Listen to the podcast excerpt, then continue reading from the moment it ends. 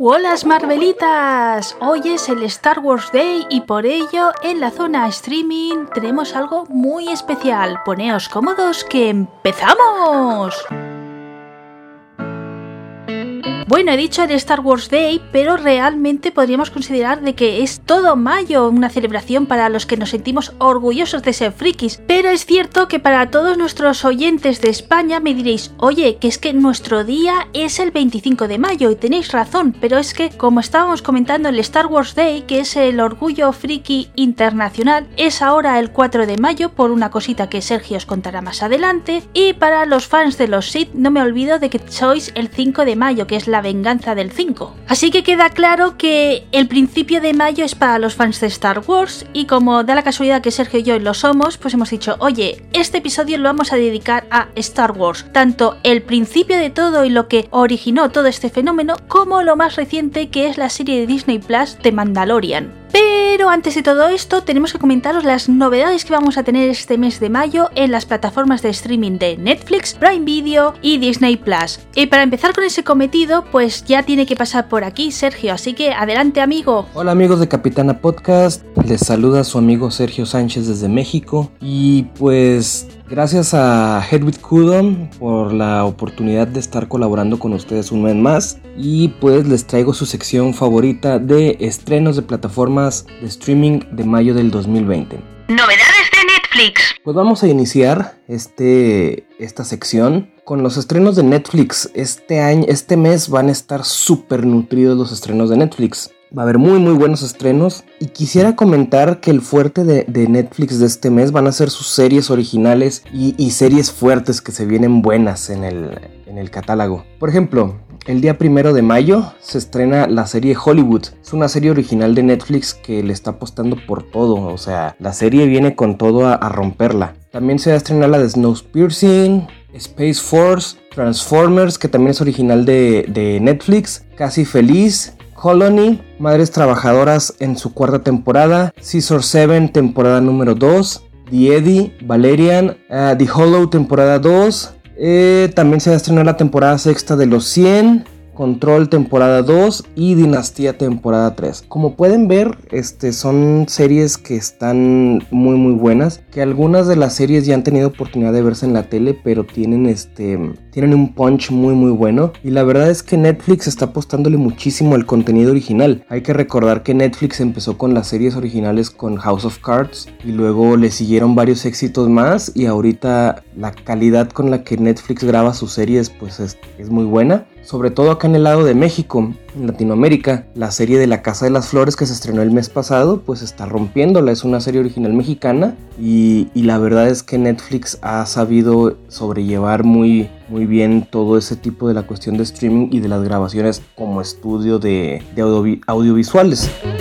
Por ejemplo, la precuela de Breaking Bad que se llama Better Call Saul, este, esta precuela pues es una serie original de Netflix. Hay que recordar que también la, película del camino, que es una producción original también de Netflix, es, la, es el vínculo para Breaking Bad. Entonces, yo creo que la experiencia que tiene Netflix haciendo películas, series y, la distribución de películas es, un, es inconmensurable este, a comparación de otras plataformas. Por ejemplo, también vamos a, hablar de, de Amazon, pero Netflix de verdad que tiene un catálogo impresionante y yo lo que opino es que si pueden compren la suscripción a ambas plataformas para que puedan compararlas. Pero bueno, vamos a seguir con la parte de películas. En esta parte de películas, justamente una serie que es original de Netflix va a tener su propia película dentro de Netflix, que se llama Unbreakable Kimmy Smith. Este, esta serie de Kimmy Schmidt este, va a tener su propia película, yo creo que a manera de cierre de temporada. La verdad es que nunca la he visto, pero dicen que es una serie muy cómica, muy muy buena. También se va a estrenar la película de Furia,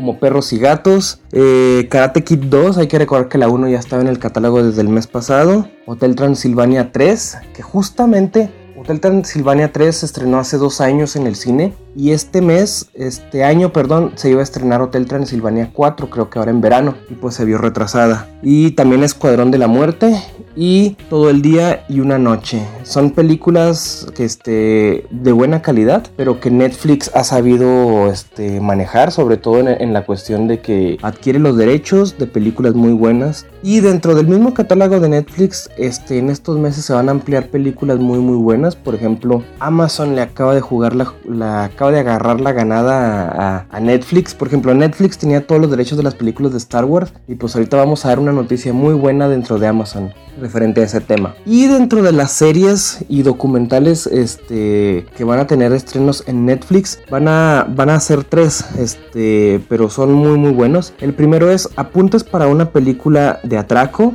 Jerry Seinfeld, eh, juegos mediáticos y Hannah Gatsby Douglas. Estas cuatro series son muy buenas, sobre todo el regreso de Jerry Seinfeld a la, a la televisión, este, porque desde que, que, él tenía su programa en la tele, su sitcom, este, como dicen en Estados Unidos, y su late night, este, Jerry Seinfeld pues no prácticamente se vio alejado de las redes sociales y del, de lo mediático hasta que encontró cabida pues dentro de Netflix.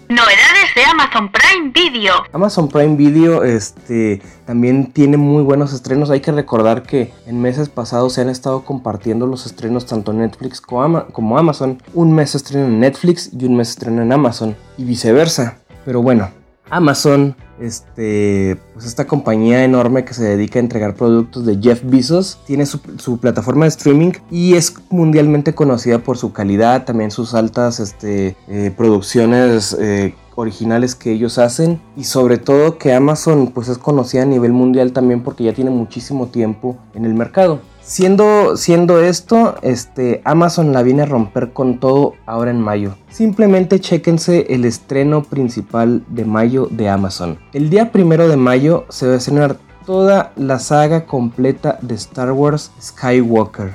Sí, así como lo escucharon, se vienen los nueve episodios de Star Wars directitos en Full HD 4K en la tele de Amazon Prime. Entonces, si a ustedes les interesa, pueden contratar Amazon Prime Video y pueden ver toda la, la, saga completa de Skywalker de Star Wars. Pero también hay que recordar que mi buena compañera Vanessa este, va a hablar también sobre los estrenos de, de Disney Plus. Y hay que recordar que en Disney Plus también ya está la saga completa de Star Wars. Pero también Amazon la va a tener de, al menos este, también de este lado del, planeta, en Latinoamérica. También investigué y va a ser a nivel mundial el estreno de la saga de Star Wars este, completa. Esta primicia la tenía Netflix desde el año pasado, siendo que ya tenían las películas en 1080. Y empezó a tener primero las tres, las tres películas originales, la, precuela original. Y luego, varios meses después, tuvo la precuela, este, las, las del 2000 este, el episodio 1, 2 y 3. Y luego estrenó la del despertar de la fuerza y ya no estrenó las últimas dos. Entonces ahora Amazon Prime Video va a tener en exclusiva las nueve películas de Star Wars, de la saga, los nueve episodios y la película de Rogue One.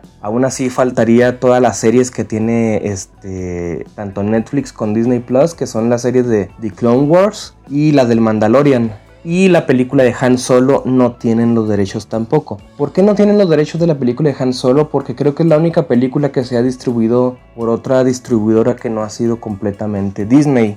bueno, antes de que adquirieran los derechos de, de Lucasfilm. Entonces, realmente en el canon no, no contemplan tanto Han Solo la, la, serie, porque habla de un solo personaje. Pero Rogue One este, sí está en el, en el catálogo. Entonces, eh, Amazon la acaba de romper totalmente y pues esperemos que Amazon venga haciendo un trabajo espectacular. Perdona que te corte, Sergio, pero es que este tema de la película de Han Solo me gustaría opinar. Y digo opinar y no dar información porque sí que es cierto que cuando investigas no pone ningún motivo del por qué Amazon Prime Video no puede tener esta película en su catálogo. Pero lo que has comentado no es correcto. Disney adquirió Lucasfilm para el episodio 7, El despertar de la fuerza, que es anterior a Rogue One, y esta es anterior a Han Solo. Para que entendamos, Han Solo se estrenó en el 2018 y Rogue One en el 2016. Por lo tanto, si de verdad fuera de que no tiene todo comprado Disney de Lucasfilm, tampoco debería de estar Rogue One en Prime Video, cosa que como ha dicho Sergio, sí está. Entonces hay que buscar otras teorías. La primera podría ser de que como está tan gafada esta película, a Prime Video no le interese y no haya pujado por tener ese producto en su catálogo. O la otra teoría que se me ocurre es que como la distribuidora de esta película fue Fox, que venga por ahí la historia en el sentido de que tuvieran un pique con Prime Video, que como estaban preparando su plataforma de streaming cuando la compró Disney, pues las películas tuvieran alguna letra pequeña de que hace de que solo pueda ser publicado en la plataforma de Fox o ahora que la ha comprado Disney pues en Disney Plus o alguna historia así relacionada con lo que os estoy comentando. Y digo esto porque queda muy claro que Disney Бай-бай! Puede acceder a este material porque la película de Han Solo está disponible en esa plataforma y me parece que cuando lo he revisado tiene la etiqueta de Originals, o sea, solo estoy en esta plataforma. Y si fuera verdad de que Disney no tiene control, pues pasaría exactamente lo mismo que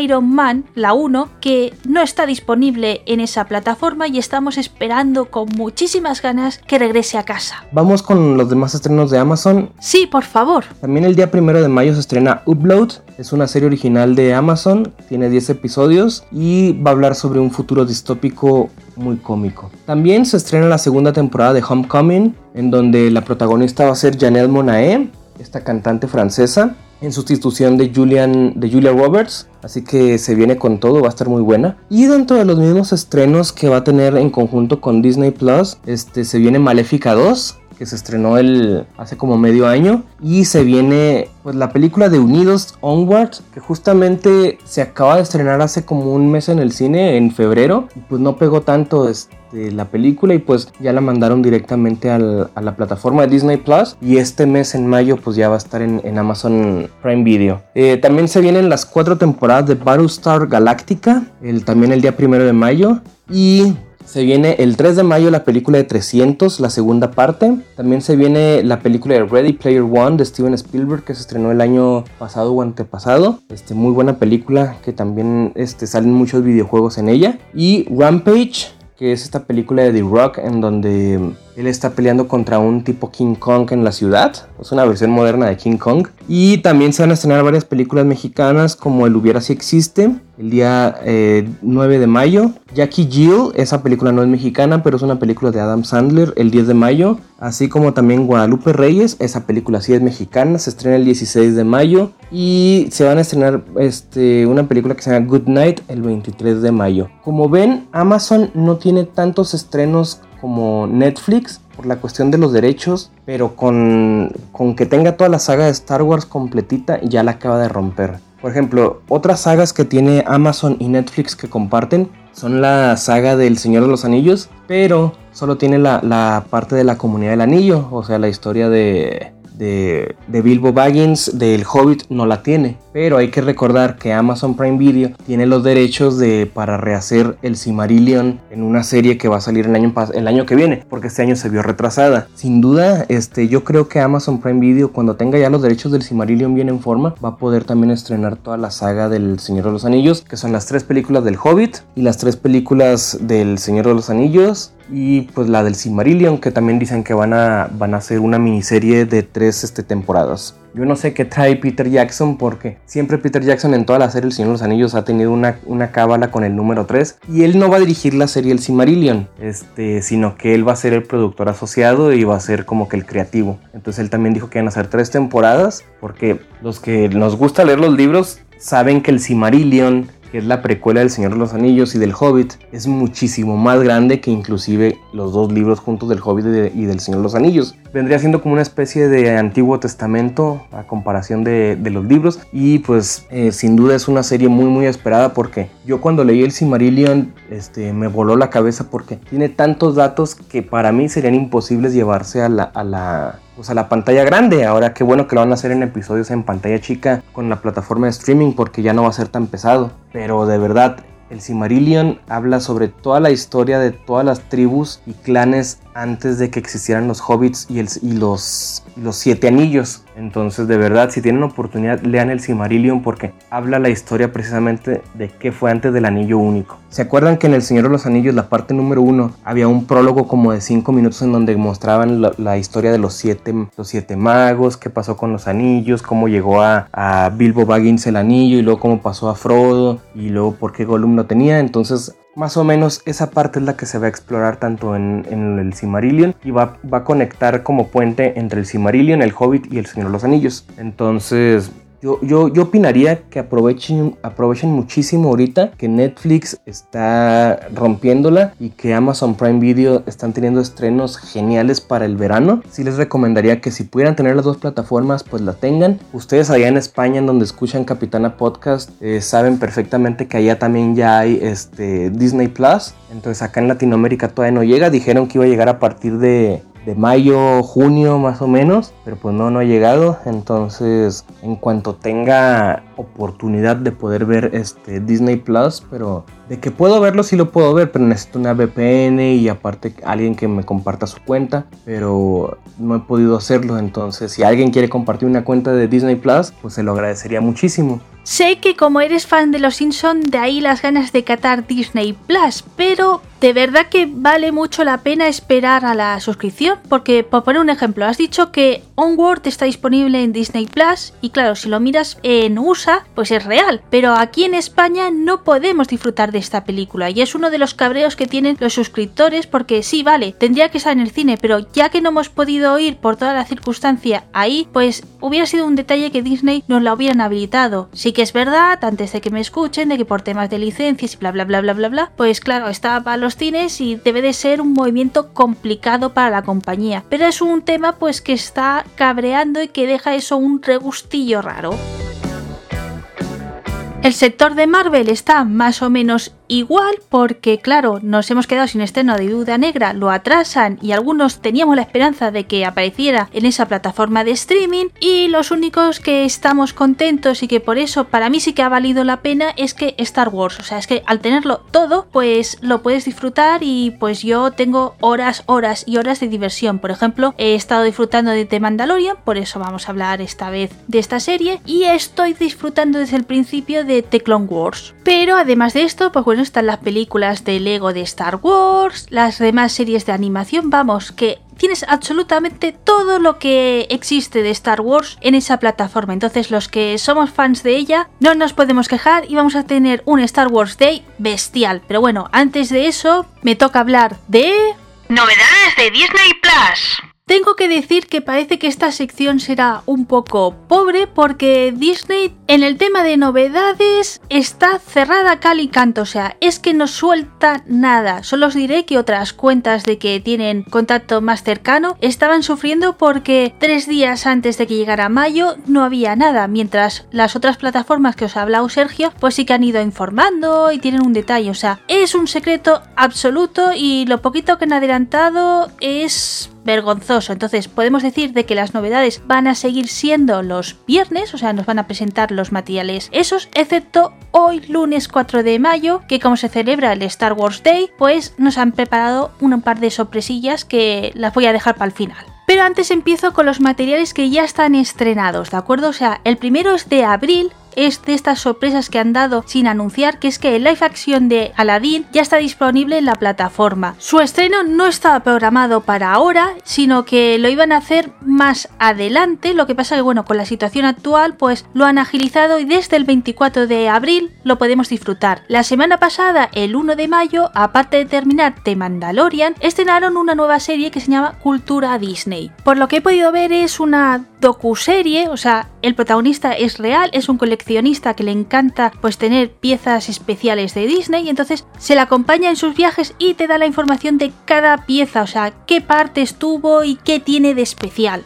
Este viernes 8 de mayo va a ser triste, en especial para los fans de Star Wars, porque van a emitir el último episodio de The Clone Wars. Tengo que confesar que esta serie era la que quería dedicarla al Star Wars Day, pero sucede de que como está teniendo mucho éxito, la han ido dosificando más de la cuenta en Disney Plus y yo no he tenido tiempo suficiente para ponerme al día y estoy viendo aún la tercera temporada. Entonces, cuando lo tenga, pues lo analizaremos y como The Mandalorian sí que la ha llevado al día, pues de ahí el cambio. El 15 de mayo se estrena un corto de animación titulado Out y el 22 de mayo es el día fuerte que nos han anunciado. Por ejemplo, como os he dicho que van a estrenar un corto de animación, deciros que en este día vamos a tener también uno nuevo, en este caso se titula Una vuelta y nos han comentado de que Pixar incluye un personaje autista.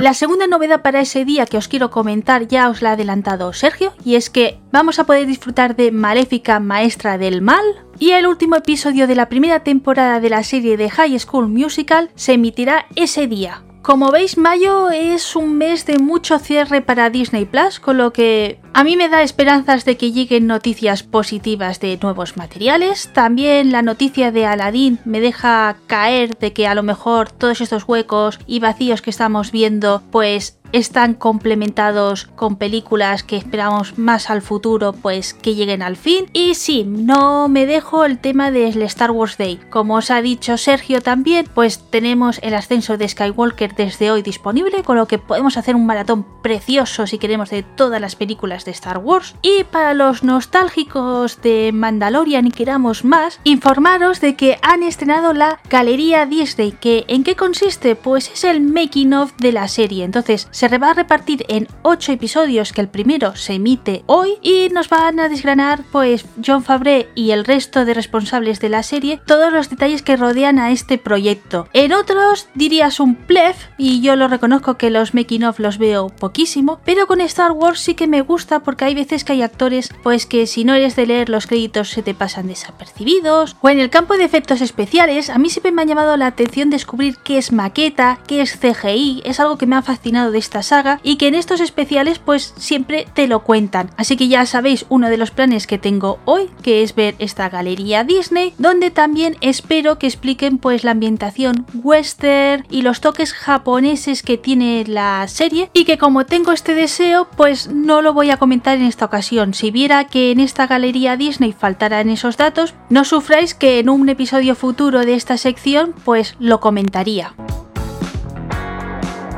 Bien, con esto ya cerramos el capítulo de novedades y ya nos metemos en el Star Wars Day. Primero viene Sergio para hablaros de la primera trilogía, donde van a haber spoilers porque como es antiguo pues no hemos hecho ninguna limitación. Y después yo volveré para hablar de The Mandalorian y aquí intentaré de que no tenga spoilers. Para mí, ¿qué es spoiler? Pues que no voy a contar ni el final ni detalles conclusivos, pero sí que alguna cosita tiene, con lo que si sois de los estrictos pues a partir de ahora quizá no es muy buena señal de seguir. Dicho esto... Les traigo una sección muy muy especial por encargo de nuestra capitana Hedwig Kudo, en donde hoy les voy a estar hablando un poquito sobre Star Wars y su relación con el Día del Orgullo Friki, que justamente se celebra en mayo. Pues vamos a iniciar. Hace mucho tiempo en una galaxia muy lejana. Básicamente, entrando el mes de mayo se celebra el día 4, lo que es conocido a nivel mundial el Día del Orgullo Friki, o en Estados Unidos como se conoce May the 4th, porque es un anagrama o un anacronismo de lo que vendría siendo la más frase más icónica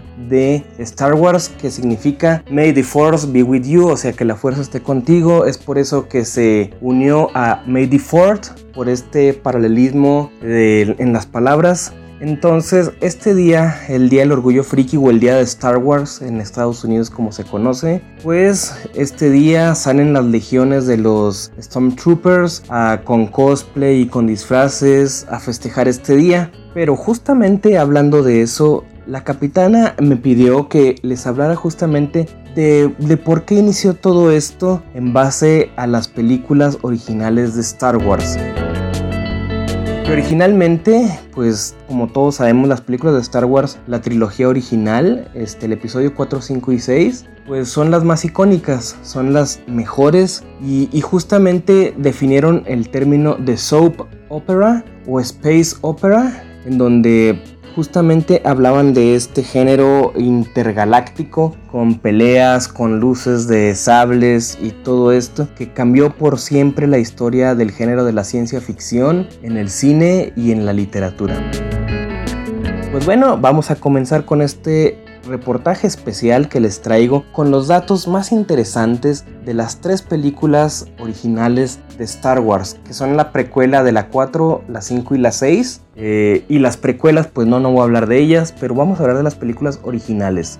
Star Wars, la trilogía original, justamente empezó en 1977 con la primera película que nada más se llamaba Star Wars. Originalmente George Lucas tuvo esta idea de esta película justamente cuando estaba grabando su película de American Graffiti en los años 70 y el corto THX 1138 que fue un pequeño corto que después se hizo una película, este, que fue donde le nació la idea de crear Star Wars, así como también sus claras influencias sobre Flash Gordon y las películas de Akira Kurosawa, en más en concreto Los Siete Samurai. Pero bueno, el primer dato interesante es que la película originalmente se llamaba Star Wars y luego se cambió a Star Wars A New Hope, el episodio 4. ¿Cuándo nació esto? Bueno, cuando se estrenó originalmente la película en 1977, nada más se llamaba Star Wars. Y justamente como la película tuvo muchísimo éxito, el final original de Star Wars, la, original, pues ahí se iba a quedar, no, no iba a haber más películas ni nada. Pero los fans pedían más y más y más, y fue cuando se decidió ampliar esta historia a tres episodios o a una trilogía original. Entonces, siendo este el episodio 4, bueno, también ahí les va otro dato. cuando se estrenó Star Wars, la primera película, no se llamaban episodios, se llamaba Star Wars A New Hope. Y luego fue, cuando se estrenó la segunda película, fue Star Wars The Empire Strikes Back o El Imperio Contraataca. Y luego Star Wars, el episodio, eh, El Retorno del Jedi, originalmente. Pero ya después empezó a crearse este, más y más este fervor por esta serie y con la reedición en el 97 de las películas de Star Wars, ya fue que se cambiaron los nombres a episodio 4, Una nueva esperanza, Star Wars. Entonces, pues siguiendo esa pauta, hay que reconocer que cuando fueron el reestreno de los episodios en 1997, pues ya cambió totalmente la historia de estos. También, este, la película tiene una duración de 121 minutos y fue en 1977 su estreno. Así como hay una segunda versión en 1997 que tiene una duración de 125 minutos. Bueno, los protagonistas originales de la, serie es Mark Hamill, Harrison Ford, Carrie Fisher, Peter Cushing y Sir Alec Guinness. La música está compuesta por John Williams y sin duda fue lo máximo de él. O sea, John Williams es conocido por el tema de Star Wars. La película fue filmada en 35 milímetros y fue inflada a 70 milímetros para su proyección en autocinemas y cines de, con grandes pantallas que recordar que como dato curioso, este, todas las películas que ha producido Steven Spielberg eh, y George Lucas, porque crearon una compañía ellos dos juntos, han hecho referencias y guiños a las, películas de Star Wars en todas sus series. Por ejemplo, en las películas de Indiana Jones, en los murales sale justamente Arturito. Y en las películas de Poltergeist hay referencias a Star Wars. Entonces, los personajes principales son Luke Skywalker, Obi-Wan Kenobi, la princesa Leia Organa, Han Solo, Chewbacca, C-3PO y R2D2. Cabe recordar que hay un movimiento en internet que le exige a, a George Lucas que saque la trilogía original en su formato original, o sea, sin remasterización. Pero George Lucas ha hecho muchísimas remasterizaciones y adiciones a sus películas que ya es imposible saber cuál es la versión original de esta más que la de 1977. Creo que hay un VHS y un beta de 1977 en donde incluyen estas películas de muy buena calidad, pero sin embargo hasta ahorita ni siquiera el estreno en Blu-ray ni el estreno en streaming contemplan su versión original más que las puras modificadas de 1997 y 2004. Entonces, bueno, eso fue la, para el episodio 4, Una nueva esperanza, Star Wars. Y así nació el mito de Star Wars. Así que fue lo mejor que pudo haber pasado de la, eh, eh, perdón, de la década de los 70 hacia ahorita. Y bueno, empezando en la década de los 80, en 1980, se estrena el episodio 5 o El Imperio contraataca. Este, esta película se estrenó en mayo de 1980, de ahí que las películas de Star Wars se estrenan, este, celebran su día en mayo y tienen su convención anual en mayo. Y bueno, esta película fue dirigida por Irving Kershner, se estrenó en México el 25 de diciembre de 1980 y en Estados Unidos en mayo. El guion fue escrito por Lauren Kasdan y fue donde se acuñó el término de space opera, porque antes era una película de ciencia ficción, entonces como es la segunda parte eh, se estrenó por fin el género de space opera. Hay que recordar que como dato interesante la primera película de Star Wars estuvo nominada a los Oscars y creo que ganó dos Oscars. No tengo el dato, pero me imagino que fueron en mejores efectos de sonido y mejores efectos visuales. Voy a investigar bien eso y claramente pues redefinió el género del cine hasta ahorita como tal. Pero bueno, Vamos a, a, seguir con los datos interesantes sobre Star Wars el episodio 5, El Imperio contraataca. Recientemente la revista Empire de Estados Unidos la calificó como la tercera mejor película de 500 a nivel mundial de las mejores películas del siglo. Y en esta película ya empieza un poquito más a explorar la historia de, Luke Skywalker y sobre todo lo que son los rebeldes y los clones. En, bueno, en esta época no se conocían como clones, sino se conocían como los soldados imperiales. Este, se conocía al ejército de Darth Vader y a los rebeldes como todo el ejército bueno.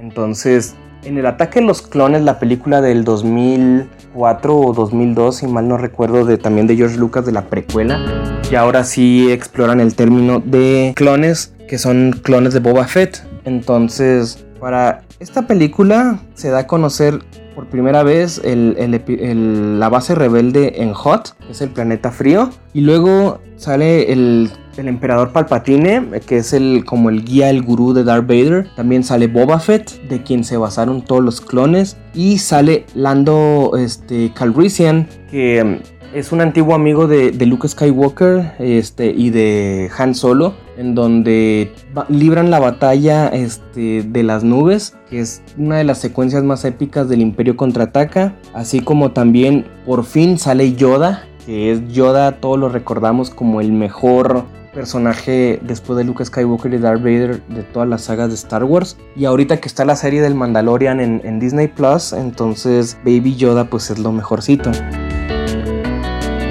Esta película del Imperio Contraataca es conocida mundialmente por su escena icono de Luke, yo soy tu padre.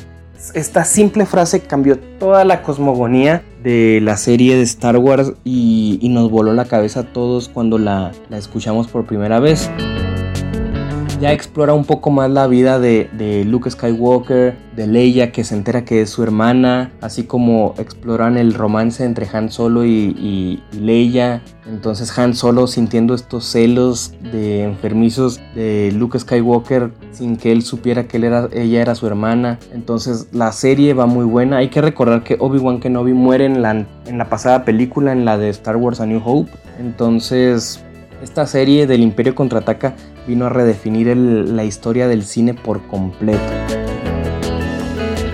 Y, ya por último sigue el episodio 6, uno de los mejores episodios de Star Wars. Es El Retorno del Jedi, la mejor película de Star Wars a mi parecer, en donde salen infinidad de personajes como Jabba the Hutt y se libra la batalla de Endor. La batalla de Endor es cuando destruyen la segunda la, segunda estrella de la muerte.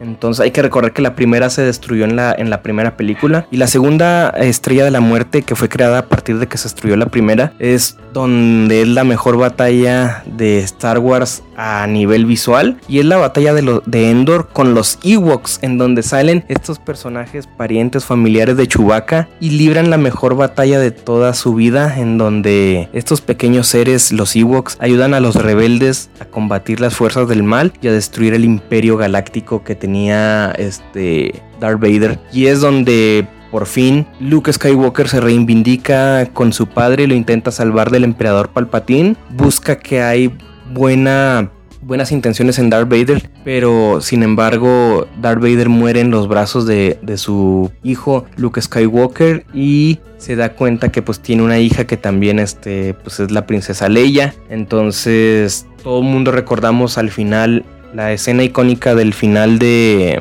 de Star Wars El Retorno del Jedi en donde están bailando los Ewoks, se ve a Leia con Han Solo y se ve este Luke Skywalker junto con los fantasmas de su papá, este bueno, en este caso de Anakin Skywalker, este que fue retirado digitalmente de la versión original y salió la nueva versión de Hayden Christensen, así como también Obi-Wan Kenobi que antes salía Sir Alec Guinness, ahora sale este Ewan McGregor. Y pues sin duda yo creo que Star Wars es la mejor serie de space opera del mundo. Hay que recordar que hay otras series pues que le, han intentado copiar, sin embargo que fueron antes, por ejemplo, Star Trek fue antes de Star Wars y fue una influencia muy grande para la serie, pero yo creo que, que sin duda Star Wars fue el parteaguas de toda la historia del cine dentro de la ciencia ficción y que romperá el, por siempre, por siempre todo el, el, paradigma de lo que son las space opera. Y pues sin duda la influencia es tal que pues existe un día de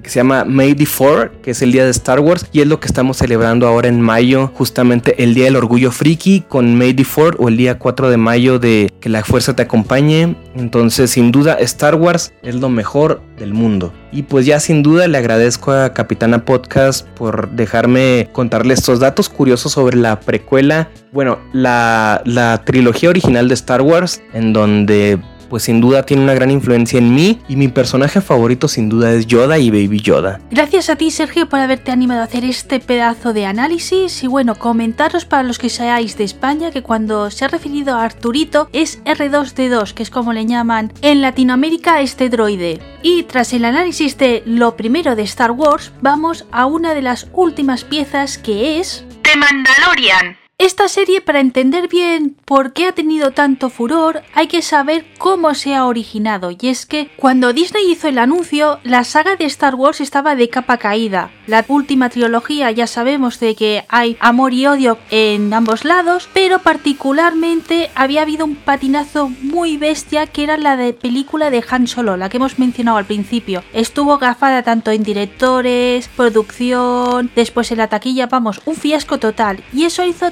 tambalear los planes iniciales que tenía Disney para esta franquicia. En concreto, el proyecto que se cayó fue hacer una película para Boba Fett, que es un personaje que la gente quiere muchísimo. A mí no me peguéis, pero no termino de ver ese furor. Y más para dedicarle una película, porque sus orígenes ya están relatados en el episodio 2 y en The Clone Wars pues vemos de vez en cuando sus apariciones, con lo que para mí ya es un personaje mascado y que no tenía sentido. Sí doy la razón de que es un personaje potente en los videojuegos. Ahí cambio radicalmente mi opinión. Pero claro, no solo es cancelar las cosas, sino que hay que ofrecer nuevas ideas y, por ejemplo, una de las cosas era buscar un nuevo CEO para Lucasfilm, o sea que Kathleen Kennedy pues dejará el puesto, pero claro, estaba tan mal las aguas de Star Wars que nadie se atrevía a cogerlo, ni siquiera Kevin Feige del MCU eh, decidió dar el paso. Y es por eso que si revisáis los cargos y demás, seguiréis viendo a Kathleen Kennedy en la saga de Star Wars. Y hay que decir que al igual que mucha gente la ha criticado por esos proyectos que han fallado, pues hay que auparla porque The Mandalorian ha estado capitaneada por ella y ha salido bien, o sea, ha sabido aprovechar bien las piezas que tiene Disney para reflotar esta franquicia y demostrar pues eso, que no hay que dar nada por perdido. Y bien, ¿cuál es la pieza fundamental que ha hecho que todo esto gire perfectamente? Pues John Fabre. Quizá no suena el nombre, pero si os digo de que ha dirigido Iron Man y que en esa película ha interpretado el personaje de Happy, pues ya le podéis poner cara. Pero es que además hay que destacar que Iron Man es la primera película de Marvel Studios, con lo que es el origen, o sea, que es una de las piezas que hizo que esto petara bestialmente en la franquicia del MCU. Este hecho tengo que decir que fue un gol directo de Disney a los fans porque hizo de que ya la gente no fuera quejica y porque era un oye si está Fabre pues puede ser interesante y le voy a dar una oportunidad. Yo no obstante tengo que decir que a esta persona creativa en el papel de director, guionista, productor, me gusta evaluarlo por el trabajo que hizo en 2014 con la película Chef, una producción 100% suya donde muestra que se ha documentado bestialmente y tiene una sensibilidad que dices, buah, pues por este punto a mí me ganó y debo decir que cada vez que veo como showrunner o como director en algún proyecto digo, Ep, que va a valer la pena. Y por si os lo preguntáis, en The Mandalorian es showrunner, eso quiere decir que es productor y guionista. Y entonces, ¿quién dirige los episodios de esta serie? Que si no lo sabéis son 8 en total la primera temporada, porque por suerte vamos a tener una segunda después del éxito que ha tenido. Pues son tres personas. El primero, Taika Waititi, Bryce Dallas Howard y lo cierra Deborah Chow. Hay que decir que el primero, cuando lo escuché, dije, ay Dios mío, si con las quejas que ha habido con Thor Ragnarok va a ser espantoso. Pero me alegra poder decir de que la gente no se ha quejado y es más, los episodios que más han gustado son precisamente los que ha dirigido Taika. Así que bueno, se puede decir que él también se ha remitido de este universo Disney y se ha reconciliado con el público. Y bien, esta es la introducción para que nos situemos bien qué papel tenía el proyecto delante de la saga de Star Wars, que era directamente revivirla o que se hundiera definitivamente. Por suerte ha sido la primera parte. Y vamos a explicar el tema del argumento. Como dice el título, es el Mandaloriano. O sea, aunque yo lo diga en inglés, en castellano realmente tendríamos que comentarlo de esta manera. Y aquí ya tenemos el primer problema que tiene gestionar esta serie y es que resulta que los mandalorianos para los más frikis del Star Wars ya son súper conocidos. Por ejemplo, en la segunda temporada de The Clone Wars hay bastantes episodios que aparecen, en la temporada 3 también vuelven a aparecer, o sea que son muy queridos, pero es que resulta que hay otro grupo de fans de Star Wars, concretamente los que solo vean las películas, que no conocen en los mandalorianos. O sea, sí que es verdad que conocen al más ilustre, que es Boba Fett, pero como no se menciona o queda así de pasada y muy rápido, pues no lo asimilan. Entonces, claro, el tema era, ¿hablamos de los orígenes de los mandalorianos otra vez y aburrimos a los fans de toda la vida? ¿O los fans de Boba Fett les ofrecemos lo que querían que era acción y pistoleros? Pues creo que lo han equilibrado bastante bien. O yo al menos tengo que deciros que lo agradecí mucho porque en los primeros episodios no conocía a los mandalorianos, entonces estas pequeñas instrucciones y paseos pues lo agradecí mucho y después sí que es verdad que me puse las pilas con The Clone Wars y entonces como ya había visto Mandalor y esa época, pues era diferente, porque entonces veías los guiños que le hacen a los elementos que aparecen en la otra serie. Entonces, pues Creo que se disfruta más habiendo visto la serie de animación de The Clone Wars con el mundo de Mandalore, pero no es imprescindible. Y sí, ya me centro. El protagonista de esta serie es Mando, que es la abreviatura de Mandaloriano, y entonces es muy enigmático, no sabemos absolutamente nada de él y nos lo van desgranando poquito a poco. Sí que es verdad que la serie puede ser lenta y que cuando llegamos al último episodio decimos, oye, la trama no se ha movido mucho, pero es que claro, es lo que os he comentado, hay que explicar todo y situar todo el mundo. Entonces, claro, los que ya saben mucho y quieren pues acción, la tienen en cierta medida, porque cada episodio tiene acción, hay que decirlo, pero argumentalmente no vemos una evolución y nos deja pues unas puertas a la segunda temporada que es cuando esperamos de que avance totalmente. Quiero dejar claro que a mí me ha gustado, o sea, yo evalúo pros y contras, entonces es verdad que eso lo he leído, les doy la razón de que existe en esta primera temporada, pero a mí me ha hecho sentir muchísimo, he disfrutado y he deseado ver otro capítulo más y otro y otro y otro, que es lo que a una serie pues se le tiene que pedir. Incluso ya os digo que el último episodio es un hippie muy alto y que espero pues que continúe en la segunda temporada. Volviendo con Mando, el protagonista aparte de ser mandaloriano, es cazarrecompensas, o sea, pertenece a ese gremio y es un detalle interesante porque como os he dicho hay muchos fans de Boba Fett. Entonces es como contentar el nos hemos dado esta película, pero aquí tenéis al sustituto y creo que lo cumple muy bien esa faceta y en una de las misiones que le da el gremio de las cazarrecompensas nos encontramos con el otro gran protagonista de la serie que es The Child, el niño o más conocido como Baby Yoda. No voy a dar más detalles aunque la red está llena de memes, pero digamos de que trastoca totalmente la vida de Mando. Pero no son los únicos personajes, o sea, hay una cantidad infinita de personajes en The Mandalorian que se hace incluso difícil de escoger entre ellos, pero os voy a destacar los que a mí más me han impresionado, que serían Quill, que es un Ugantu que es interpretado por Nick Nolte, que me gusta muchísimo y por eso lo destaco el primero. La siguiente sería la personaje que ha interpretado Gina Carano, que se llama Cara.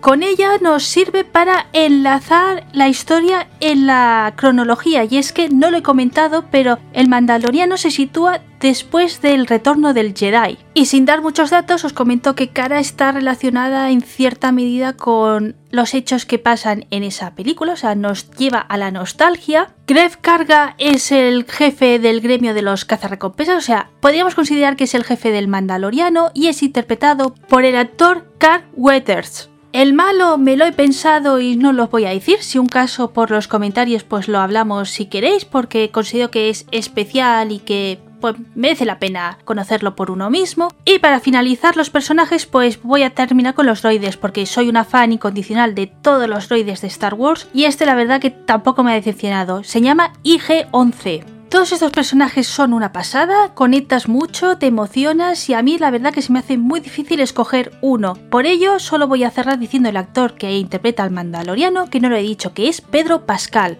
Y como he ido mencionando mucho la segunda temporada, no hay excesivos detalles. Hace poquito han liberado los títulos de los 8 episodios que va a constar la temporada. Y aunque John Fabre dijo que iba a estrenarse en octubre del 2020, por todo este parón y demás, lo veo un poco complicado. Entonces, pues habrá que ir esperando y tener mucha paciencia, que la verdad que yo tengo más ganas del Mandaloriano. Y por eso os he dicho de que hoy voy a ver pues la galería Disney.